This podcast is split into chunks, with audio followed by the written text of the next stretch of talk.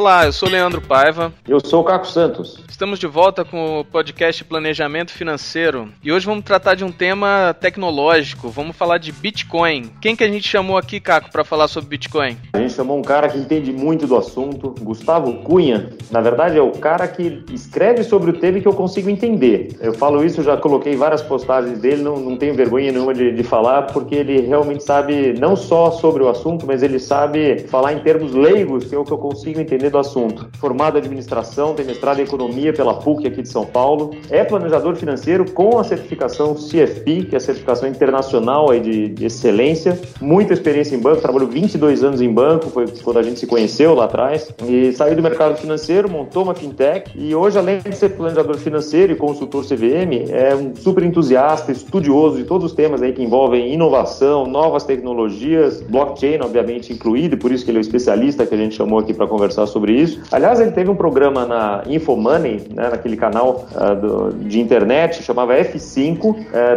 todos os episódios do F5 estão gravados, estão disponíveis lá no YouTube. Recomendo fortemente quem tiver interesse aí sobre, sobre inovação, sobre novas tecnologias e tal. Tem entrevistas simplesmente fantásticas lá. Convido todo mundo aí a, a ir lá olhar.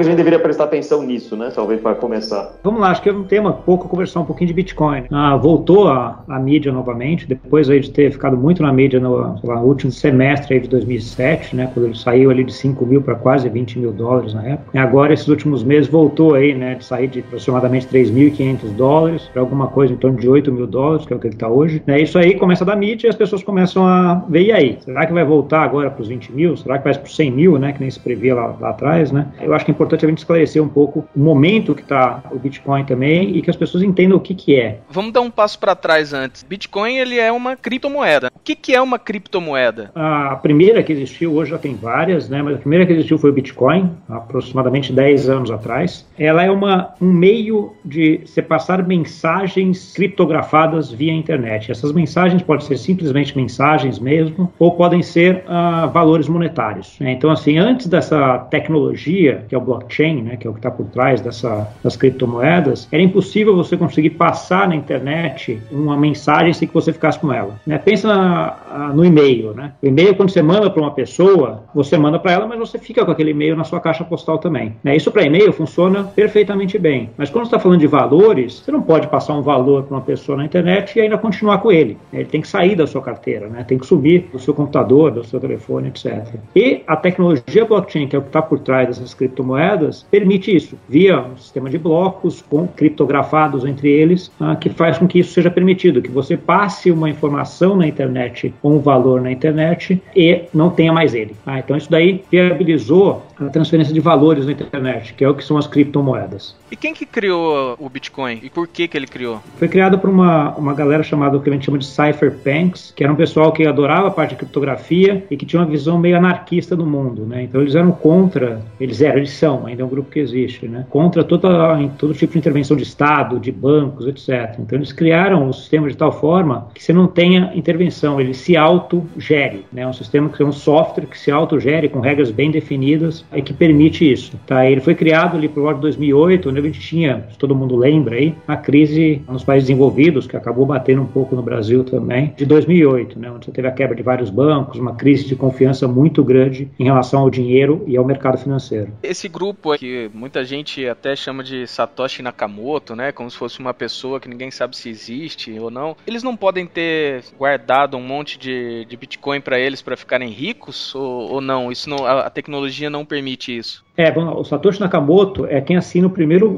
que a gente chama de white paper, né, que é o que criou o Bitcoin. É, não se sabe se ele é uma pessoa ou se é um grupo até hoje. Né? Ninguém se intitulou dizendo, ah, eu sou o Satoshi Nakamoto até hoje. Você tem várias inferências e várias pesquisadores que até analisaram a parte de caligrafia para ver quem poderia ser, tá? Ah, e até pegar as primeiras transações que foram feitas de bitcoins lá 10 anos atrás, né, que a gente sabe algumas das pessoas que estavam envolvidas, mas até hoje não se sabe quem é o Satoshi Nakamoto. É um pseudônimo de uma pessoa ah, ou de um grupo. A conta que é dele, que foi, vamos dizer assim, a primeira conta de Bitcoin, onde foi, foram feitas as primeiras transações, é hoje uma das contas que mais tem Bitcoins no mercado. Né? O Bitcoin é uma plataforma aberta, então você consegue ver em todas as contas quantidade de bitcoins das contas. Você não consegue saber quem é, né? Mas no caso, como você sabe que foi a primeira transação feita, você sabe que é do criador do Bitcoin. Ela é uma conta aberta que tem muitos bitcoins lá dentro, tá? Agora, ela não é movimentada há vários anos, tá? Então, assim, sabe-se que tem muito Bitcoin, mas não se sabe quem é e o criador parece uma pessoa, ou criador, ou os criadores, né? Parece ser uma pessoa, um grupo bastante uh, preocupado com o produto que ele criou. Né? Ele não quer, obviamente, canibalizar o produto e ele quer dar a ideia de ser um produto libertário. Tanto é que até hoje essa pessoa não apareceu. Né? Então, assim, e, e esse movimento dessa conta de bitcoins não existiu. Tem bilhões de dólares hoje lá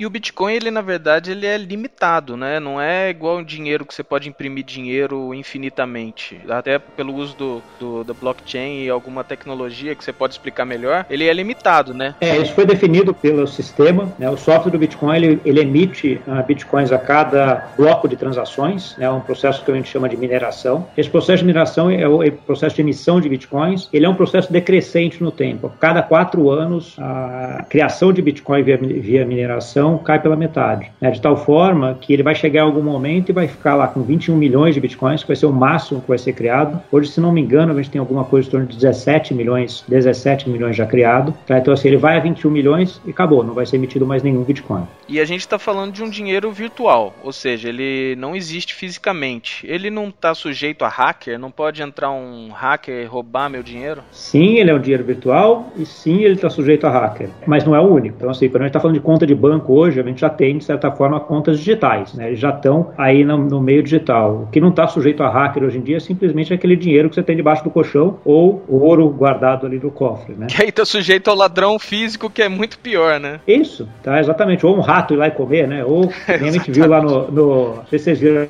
aquela minissérie Narcos também, né? Que ele colocou um monte de dinheiro enterrado, quando chegou lá, tinha apodrecido tudo. Né?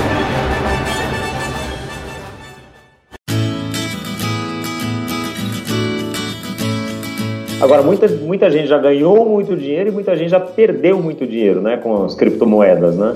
Como eu uso isso no, no, planejamento? Se é que eu uso, devo investir nisso ou não? Quanto? Complementando a pergunta, o Bitcoin ou a criptomoeda, ela é um meio de pagamento ou ela pode ser um investimento? Tá bom, então vamos, vamos por parte. Eu vou pegar essa tua primeiro, Leandro, depois eu te respondo, Caco. Ela é um meio de pagamento, ah, com certeza, tá? Você pode consegue fazer transferências com ela. No caso do Bitcoin, ela é um, um, meio de pagamento hoje em termos de tecnologia que já não é tão bom. Já tem tecnologias e criptomoedas que fazem isso muito mais rápido e muito mais ágil, de certa forma até um pouco mais barato, tá? Mas ao mesmo tempo ele é muito mais barato do que os sistemas tradicionais e desintermediado, que é outro ponto. Né? Então pensa ah, você pagar alguma coisa hoje para alguma pessoa, você tem que passar por um sistema bancário em geral, no meio digital. É, dificilmente você consegue pagar aí no Brasil. A Ásia já é uma outra história. Mas aí no Brasil, você, consegue, você não consegue fazer essa, esse pagamento diretamente uma pessoa. Você depende do cartão de crédito, do banco, alguma coisa. É, o Bitcoin você pode fazer isso desintermediado por um custo bastante mais barato do que todos esses intermediários. Ah, esse é o primeiro ponto. Na, na parte de investimento, aí ah, a gente sabe de muitas histórias bonitas, né? Acho que a imprensa sempre gosta de falar, ah, fulano ficou milionário com Bitcoin Bitcoin. Isso acaba dando muita, muita publicidade. E efetivamente teve. Os que ficaram milionários com Bitcoins foram principalmente o que a gente chama dos early adopters, né? Quem comprou Bitcoin lá na época que ele estava 50 centavos, um dólar, né? Então, assim, hoje que eu vejo é muito mais gente uh, investindo em Bitcoin com aquela percepção,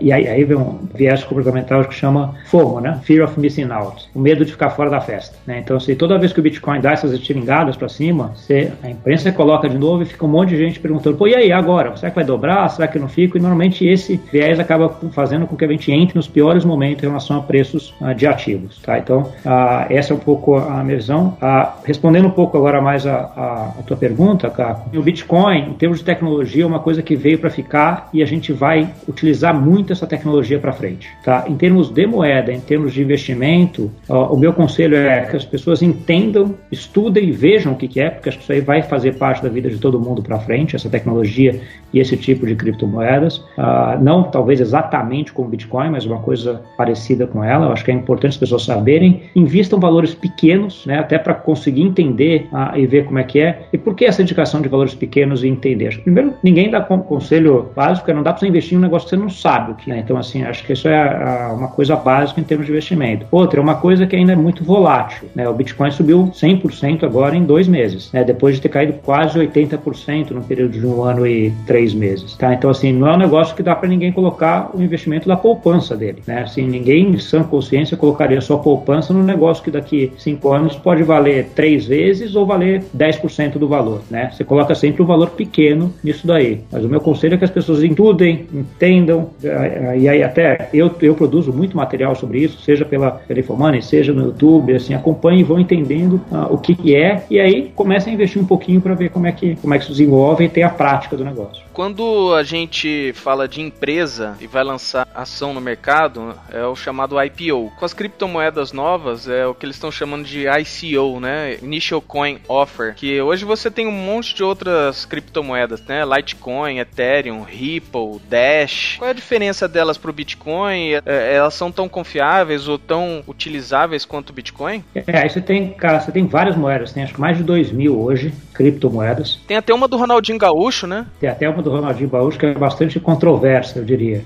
né? Mas, uh, mas você tem, você tem várias uh, criptomoedas e é difícil, ah, para quem não entendeu pelo menos como funciona o Bitcoin, né, fazer a distinção de uma com a outra. Né? Você tem distinções em termos de protocolo, você tem distinções em termos de velocidade, em termos de privacidade, em termos de use cases, né? para que, que, ela, que, que aquela, aquela cripto vai ser utilizada. Elas podem ser efetivamente parecidas com uma ação de uma empresa, né? te dá direitos a dividendos, etc. Você tem vários segmentos dentro dessas criptomoedas, ou do, colocando isso de uma forma mais ampla, do que de tokens, que é difícil para a pessoa que não entendeu a, a, parte do Bitcoin conseguir acompanhar esse desenvolvimento. É, então, por isso que essa é a minha recomendação. Para quem é leigo, começa com o Bitcoin, entende, vai atrás. Hoje tem vários cursos aí uh, para você ver isso. E aí, a partir disso, você começa a desenvolver uh, em cima. Né? Porque você quer começar a pular caminho aqui, eu acho um caminho meio perigoso para ser feito. Tá? Você que falou de Initial Coin Offering, que é o ICO, a ICO teve uma onda enorme ali final de 2017, começo de 2018, né, com várias empresas fazendo isso. O ano passado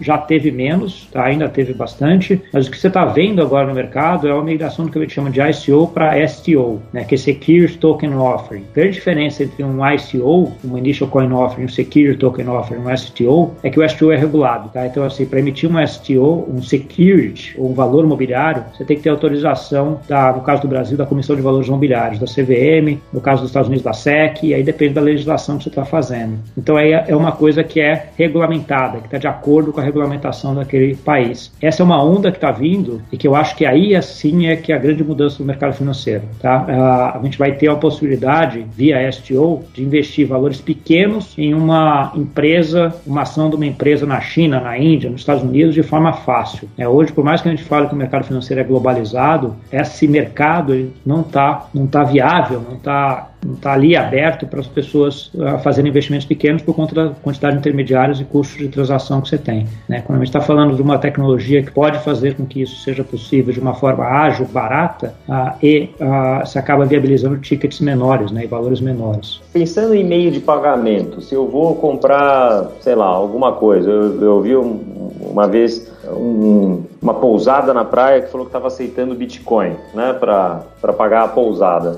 Mas com essa volatilidade, eu não sei se eu vou estar tá pagando o equivalente a 200 reais a diária ou 5 mil reais a diária. Né? Então, eu, na minha ignorância aqui do, do assunto, eu acho meio muito complicado pensar em usar uma moeda dessa como meio de pagamento. Como é que você vê as empresas e, enfim, lidando com isso? Sim, e aí, aí vem o segundo ponto de estudo, que é o que eu estou focando, que é o que está assim, super quente esse ano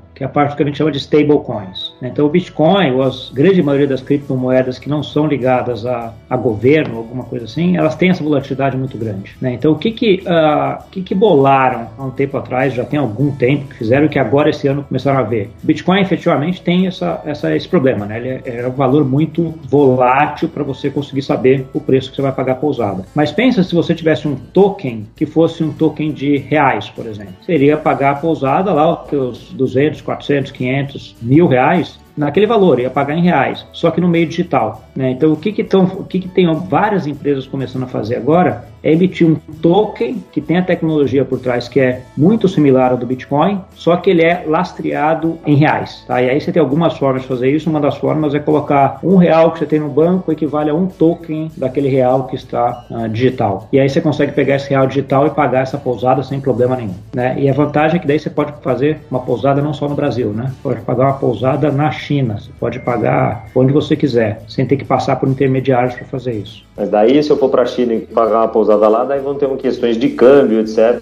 que provavelmente quem está pensando nessa tecnologia já está pensando tudo isso, né? Sim, na verdade, a verdade é você está indo, é que a gente faz assim, você vai ter um token de reais. Esse token de reais, ele pode ser negociado numa exchange de criptomoedas, qualquer uma do mundo. Agora, você imagina uma exchange de criptomoedas no mundo que tem um token de reais, um token de dólar, um token de renminbi, um token de coisa. Ela virou um mercado de FX, né? Você vai conseguir trocar moedas, qualquer uma por qualquer uma. Né? Então, assim, de forma fácil, e sem ter que passar pelo mercado, uh, mercado financeiro tradicional. Isso, obviamente, tem grandes problemas, grandes uh, controvérsias na parte de regulamentação, mas tem muita gente fazendo tokens uh, disso já. Tá? Stablecoins esse ano, vai, acho que vai ser assim um, um boom. Eu já sei de vários projetos de tokens de reais, por exemplo. Tokens de dólar já é mais de dezenas que você tem. E aí você tem uma outra onda também, a gente vai chegar um pouquinho mais para frente, né? que é os bancos centrais olhando isso e falando assim, pô, por que, que eu não emito a minha moeda digital? Ou o Banco Central? Porque o Banco Central ele não tem preocupação ou não tem a desconfiança dos agentes de ter que garantir que vai ter um, um real na conta do Banco Central para cada token emitido, né? Porque ele pode é, emitir o a quantidade, já tá lá, né? Ele pode emitir a quantidade de moeda que ele quiser, né?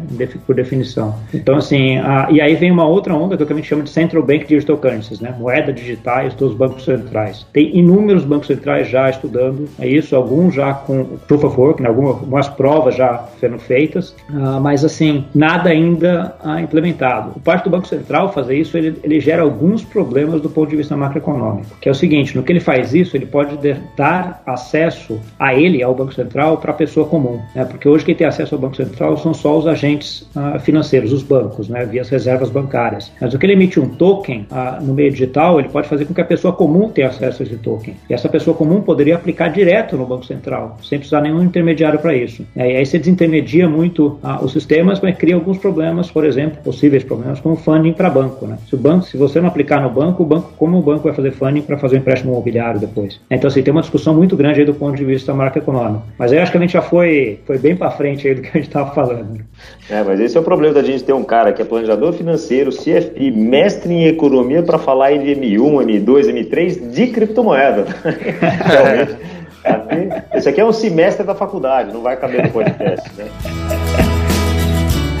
Quando você está atuando como planejador financeiro, eu acho que é inevitável que os seus clientes queiram saber ou queiram ajuda para investir em criptomoeda. Já teve caso assim e casos que deu certo? Ah, já teve, acho que já teve. Assim, o meu conselho é sempre o mesmo, Leandro, é investir pouco. Né? Acho que é começar a entender primeiro o que, que é, para que, que serve, estudar, ah, isso vale, eu diria, para tudo, mais especificamente para criptomoeda, que é um negócio que é menos conhecido. Né? Então, assim, não dá para investir em nada que você não sabe o que é. Tá? Então, assim, esse, esse, esse, certamente é o primeiro conselho que acho que todo mundo deveria ter. Pra... Criptomoeda, fundo imobiliário, fundo de investimento, tesouro direto, isso vale para todos os ativos. Né? Vale para todos, né? Ou você entende, ou você tem alguma assessoria de alguém que entenda para te ajudar nisso. Né? Então, assim, até costumo falar, e até a gente tem algumas conversas sobre isso, tá? porque a gente, como planejador financeiro, o que a gente acaba vendendo hoje não não é conhecimento, é tempo. Né? Porque o conhecimento que eu tenho, que o Caco tem, que o Leandro tem, ele certamente está disponível em vários conteúdos, seja vídeos, seja textos, seja livros, ah, na internet ou fisicamente. Está lá. O problema é que para a pessoa, para conseguir pegar aquele conteúdo, ele talvez vai demorar semanas ou meses, que a gente pode fazer isso em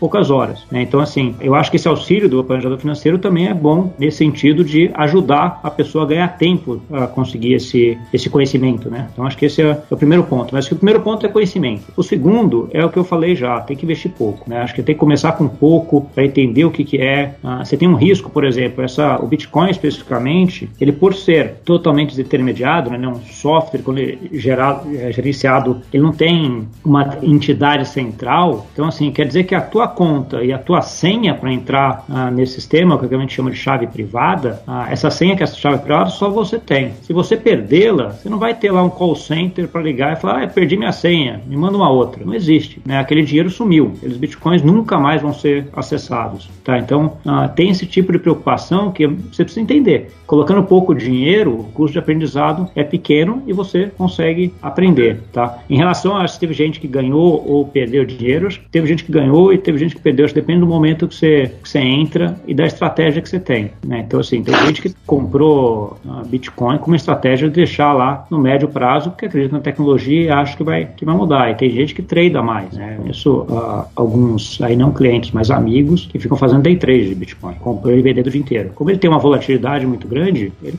diz, diz ele que consegue ganhar dinheiro com isso. E como é que transforma isso em moeda real? Porque nos Estados Unidos você já tem caixa eletrônico, né? Que você consegue sacar em dólar os seus bitcoins. Aqui no Brasil, como é que você transforma isso em dinheiro? Ah, o jeito mais fácil, tanto aí quanto nos Estados Unidos, é via as corretoras né, de criptomoedas. Isso. Na verdade, é, são as duas vias, né? Você transformar dinheiro em Bitcoin e Bitcoin em dinheiro, né? Sim, você tem duas formas. É a forma que era esperada que fosse o paper lá do Satoshi, que é o peer-to-peer, -peer, né? uma pessoa contra para outra, né? Via celulares, via ah, computadores, você consegue transferir esse dinheiro de uma pessoa para outra, totalmente desintermediado, uma pessoa para outra. Ou a forma mais comum atualmente hoje é via o que a gente chama das exchanges, né? As corretoras de criptomoedas. E aí é o que você manda lá um TED aí no Brasil para a corretora, a corretora vai lá e reconhece o TED que é seu, te dá aquele saldo da corretora e você compra bitcoins dentro dessa corretora. Né? Para fazer o caminho de volta também, né? Você manda os bitcoins para essa corretora, ela reconhece os bitcoins e te manda o dinheiro até você pede para ela te mandar a TED para o seu banco.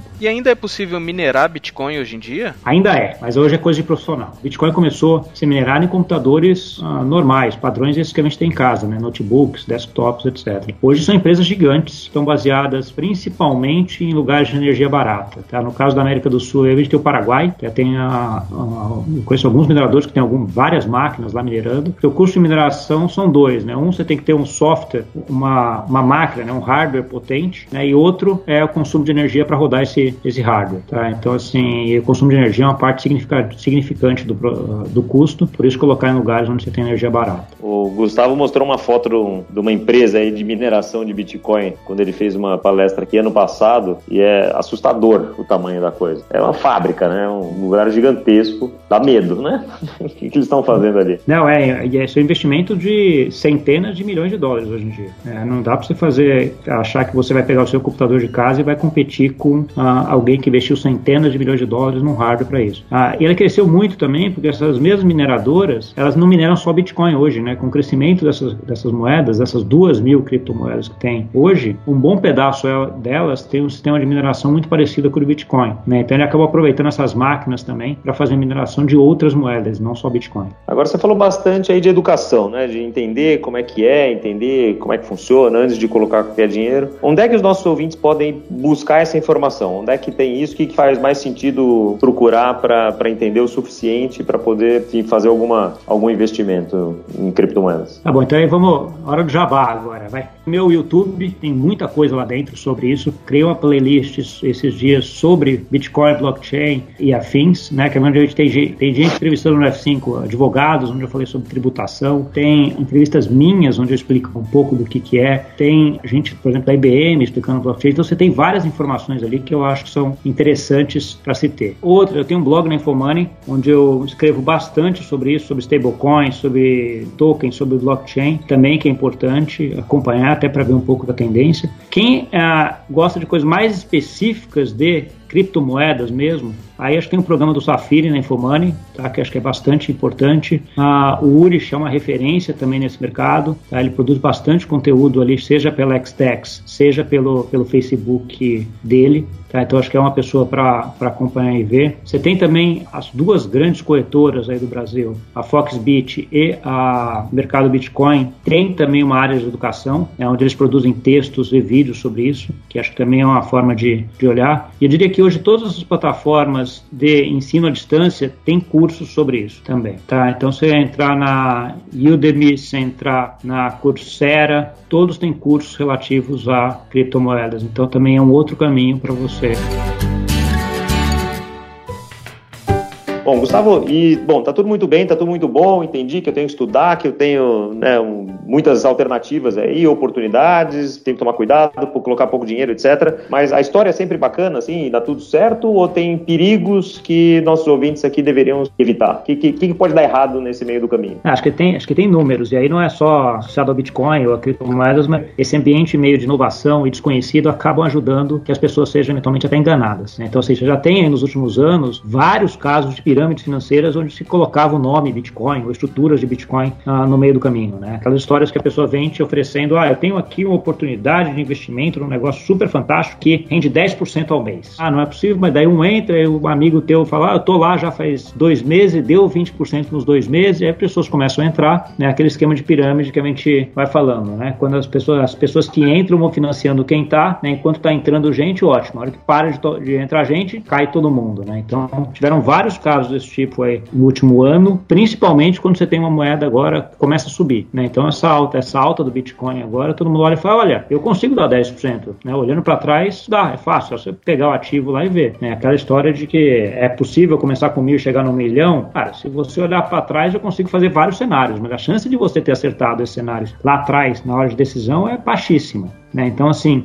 as pessoas acabam fazendo essa venda olhando para trás e quem está comprando acredita que vai continuar igual. Né? não é bem assim. Tá? Então, assim, a primeira coisa é duvidar de coisas que deem garantia de rentabilidade muito mais alta do que a padrão. O que eu digo padrão, aí são os títulos de tesouro direto, né? que é mais ou menos uma referência de mercado para ver. Se vem alguém garantindo que vai dar mais do que 7% ao ano, ou 6,5% ao ano, assim, bem mais do que 6% ao ano, ah, desconfia. A gente sabe muito bem que não tem almoço grátis nesse mercado. Né? Alguma coisa está sendo feita ali. E aí, quando você entra nesse cenário, colocar criptomoedas é ótimo. Poucas pessoas conhecem. Né? Então você fala assim, ah, eu consigo isso porque é criptomoedas. E aí você fala um monte de coisa em relação a criptomoedas, como é que é a mineração, como é que você investe, que as pessoas não vão acompanhar e acabam acreditando, entrando, e quando vem já estão com muito dinheiro nessas, nessas pirâmides. Então, assim, é para tomar cuidado. Ah, e aí, vou dizer assim, criptomoedas não inventou isso. Né? Se a gente for muito para trás, você tinha a história do boi gordo, você tinha avestruz, e aí você tem várias coisas que as pessoas não entendem muito bem o que, que é é e a pessoa que está querendo fazer a fraude aproveita-se disso. Aproveita da ganância humana, né? Que sempre quer ganho fácil. É, exatamente. E, e daí eu vou te dar um exemplo de fraude mais prosaica ainda. Não sei se você já viu isso, mas eu me lembro no final de 2018, no, no auge ali de todo mundo querendo comprar, né? Qualquer pessoa ali que era motor de táxi, barbeiro e tal, tá todo mundo querendo comprar o Bitcoin. Eu me lembro de um 17. amigo mandar uma foto. Foi 2017? Foi final de 17, é. Final de 17, então. Você passa rápido. Mas eu me lembro de um amigo me mandar uma foto do centro da cidade, onde tinha um fulano com um saquinho plástico com um monte de Bitcoin dentro vendendo Bitcoin na Praça da Sé. Fantástico! pois é, é como se fossem aquelas moedinhas, né, douradas, e o cara mandou, assim, fazer aquelas as moedinhas com o símbolo do Bitcoin. Ai, ai, então, cobrando, e cobrando, é... não sei por que preço. Né? E cobrando naquela época 50 mil reais cada moedinha. Né? É, não, se vendesse por 50 reais, né, tanto faz. É, não, é impressionante, mas é isso, então as, as pessoas acabam se aproveitando do desconhecimento. Por isso que eu foco muito nessa, nessa parte em termos de investimento, para qualquer coisa que vai fazer, né? Então, assim, entenda, vai lá e vê o que, que é antes de tomar a decisão de investimento. E se é uma coisa que te garante uma rentabilidade muito grande, cara, desconfia. Faz ali o, o teu trabalho de casa um pouco mais detalhado, né? Para ver se não está caindo em alguma fraude. Acho que esse é, esse é, o, acho que é a principal dica. Bom, a gente poderia ficar aqui horas e horas e dias, né? Como eu falei, tem assunto aqui para compor um curso de um ano inteiro, né? Com, com o Gustavo, ele certamente tem esse conteúdo e vocês vão poder acessá-lo aqui. A gente vai deixar todos os canais aqui. Aliás, Gustavo, onde mais as pessoas podem acessar esse conteúdo? A gente falou do YouTube, é, onde mais podem acessar esse teu, esse teu conhecimento? Ah, eu acho que eu tô em, tô em vários lugares aí, Cacô. LinkedIn é um, é Gustavo Cunha no LinkedIn, ah, Facebook também, Gustavo Cunha no Facebook, YouTube, que a gente já falou. Eu uso uso mais uh, Facebook e LinkedIn, acho que são os principais, e YouTube para vídeo. Acho que são os três aí principais que eu acabo utilizando. Bacana, Gustavo. E a gente sempre costuma, antes de, de encerrar aqui, pedir alguma dica de livro, de filme, de seriado, de alguma coisa que remeta ao tema ou que seja interessante aí dos nossos ouvintes irem buscar? Tá, então acho que o, o mais fácil hoje em dia para você começar é via série do Netflix, né? Tem uma série chamada Banking Bitcoin no Netflix, que acho que é um, um bom, come um bom começo aí para as pessoas começarem a, a ver o que, que é, entender e, e, até curiosidade. Lá tem também uma série chamada Dark Web, tá? que é uma outra. Essa série é bem interessante porque ela conta foi, uma, foi, um dos casos até com o Bitcoin, questão de seis anos atrás, mais ou menos, né, que você tinha um site de venda de tudo que não é legal armas, prostituição, etc., drogas, dentro, dentro dessa dark web, que utilizava criptomoeda, criptomoeda Bitcoin para meio de pagamento. Né? E como é que o governo americano chegou no criador desse site, a pessoa que fazia esse site para uh, ah, utilizar essa criptomoeda, e, o Bitcoin naquele momento era muito ligado a isso. Né? Hoje em dia já tem uma, uma visão bem diferente, mas começou a ligar muito o Bitcoin a coisas né, de fraudes, de coisas fora do sistema. Em relação a livros, uh, eu acho que você tem o um livro do Urich, do Fernando Urich aí no Brasil, né? Bitcoin, a moeda na era digital, que acho que é um livro bem interessante de se, eh, de se ler, acho que ele conta um pouco a história e ele é bastante didático, né? Para quem quiser se aprofundar um pouco mais, você tem o Master in Bitcoin, né? Que é do Andreas Antropoulos, né? Que é, acho que é um, um dos papas aí da parte de, de Bitcoin, acho que esse é, seria uma segunda indicação. Ah, e tem também um livro do, que chama The Basics of Bitcoin Blockchains, do Anthony Lewis, que é DR3, tá? que é um livro bastante complexo também, que ele já vai um pouco além do Bitcoin. Né? Ele fala de Bitcoin, criptomoedas, já entra também numa introdução do que é blockchain, que acho que a pena, vale a pena aí no segundo momento as pessoas darem uma olhada. Muito bom, muito bom. Dá uma pincelada inicial no assunto aqui, mas eu acho que ajuda a despertar um interesse para todo mundo ir buscar mais informação. Né? Obrigado aí pela presença, Gustavo, e vamos fazer uma segunda rodada depois com com mais detalhes aí, com mais informação, que é um tema que vai estar tá por muito tempo atual, né? Sim, concordo. E aí também aquela história, à medida que as pessoas que ouvirem tiverem dúvidas e falarem comigo ou com a gente em relação a isso, gera também temas para próximos debates aqui, próximas conversas, né? Então, assim, isso ajuda. Então, assim, aquela história, deem feedback, falem o que acharam aí também, as dúvidas que ficaram, que aí nós vamos ajudando para frente. Né? Por fim, eu queria agradecer aí ao Leandro e ao Caco pela, pela, pelo convite e parabenizar pela iniciativa. Né? Acho que é importantíssimo a gente ter esse tipo de debate uh, dos temas que vocês estão trazendo para a mesa. Acho que é um negócio que agrega muito uh, e ajuda muito as pessoas aí no seu planejamento financeiro. Parabéns. Bom, Gustavo, super obrigado de ter vindo aqui, dividir teu conhecimento com a gente, dividir muito do que você sabe. Ainda a gente vai explorar em outros episódios e o pessoal pode explorar aí nas tuas redes. Mas fantástico a gente começar a ter uma, uma pincelada inicial aí, como o Leandro falou. E para todos os ouvintes, fiquem ligados, próximos episódios vão estar super bacanas também. Se você tiver algum tema que você queira ouvir, deixa nos comentários, manda pra gente e manda críticas, feedbacks, tudo que a gente, tudo que você sentiu aí, quer compartilhar com a gente, a gente gosta de saber para sempre melhorar, tá bom? Curta, fala para seus amigos, segue a gente que ainda tem muita coisa boa por vir. Um grande abraço e vamos nos planejar. I know you're out there. I can feel you now. I know that you're afraid. You're afraid of us. You're afraid of change. I don't know the future. I didn't come here to tell you how this is going to end. I came here to tell you how it's going to begin. I'm going to hang up this phone, and then I'm going to show these people what you don't want them to see. I'm going to show them a world without you. A world without rules and controls, without borders or boundaries. A world where anything is possible. Where we go from there is a choice I leave to you.